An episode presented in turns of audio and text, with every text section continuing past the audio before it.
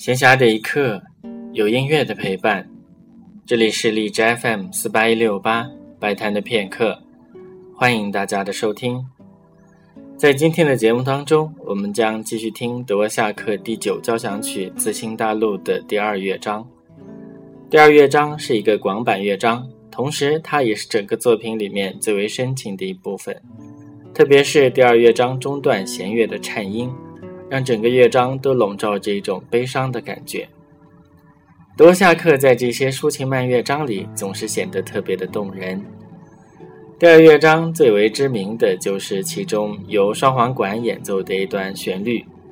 以前有说法说这段旋律是借用了黑人歌曲《念故乡》的旋律，实际上是先有《自新大陆交响曲》，后有《念故乡》。这首歌曲正是由德沃夏克的学生。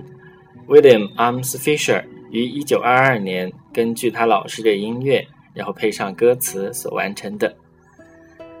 下面就请大家一起来听由德沃夏克写的《自新大陆交响曲》第二乐章，由罗马尼亚指挥家康斯坦丁·希维维斯特里指挥。